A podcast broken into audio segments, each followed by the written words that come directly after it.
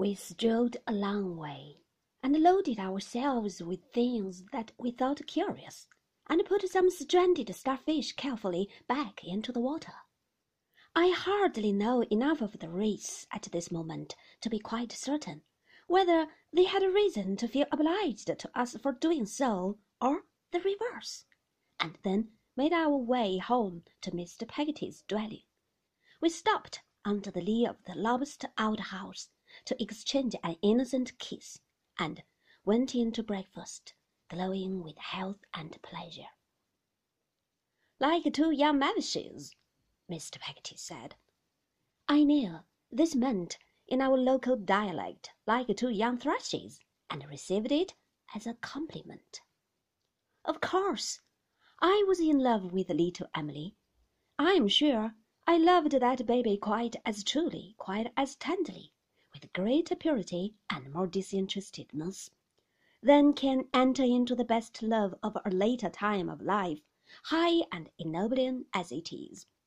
I am sure my fancy raised up something round that blue-eyed mite of a child, which etherealized and made a very angel of her.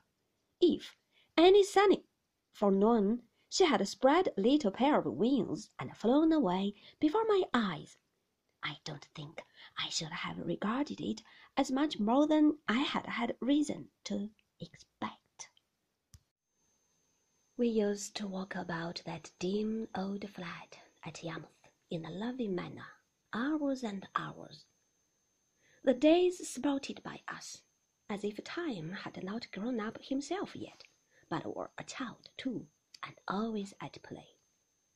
I told Emily I adored her, and that unless she confessed she adored me, I should be reduced to the necessity of killing myself with a sword. She said she did and I have no doubt she did.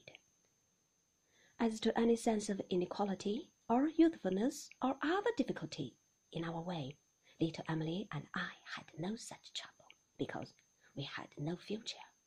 We made no more provision for growing older than we did for growing younger.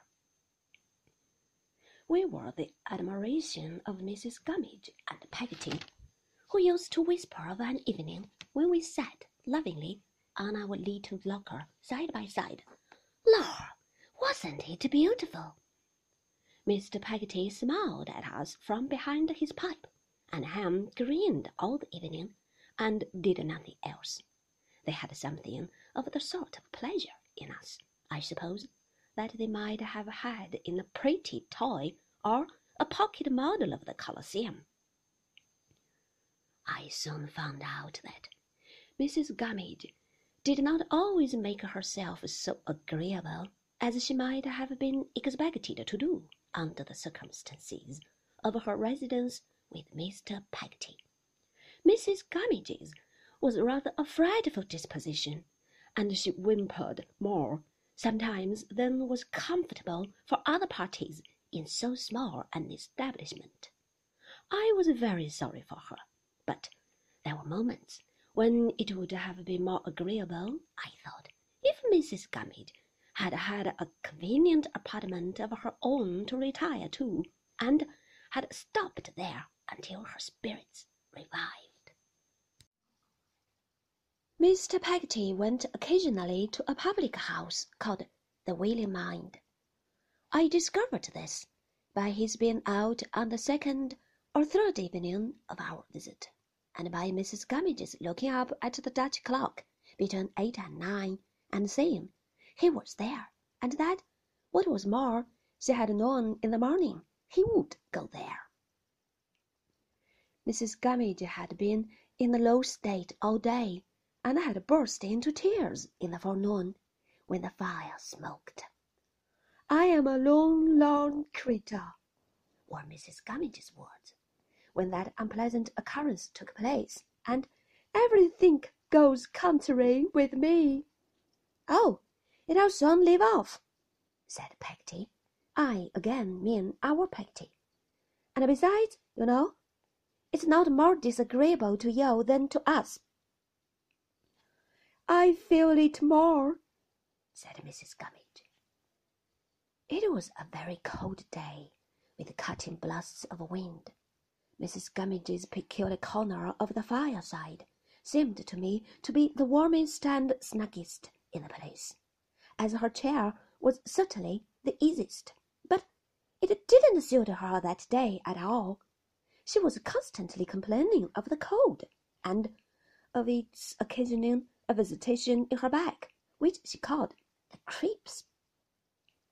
At last, she shed tears on that subject, and said again that she was a lone, lorn creature, and everything went contrary with her. It is certainly very cold, said Peggotty. Everybody must feel it so. I feel it more than other people, said Mrs. Gummidge. So at dinner, when Mrs. Gummidge was always helped immediately after me, to whom the preference was given as a visitor of distinction. The fish were small and bony, and the potatoes were a little burnt. We all acknowledged that we felt this something of a disappointment, but Mrs. Gummidge said she felt it more than we did, and shed tears again, and made that formal declaration with great bitterness.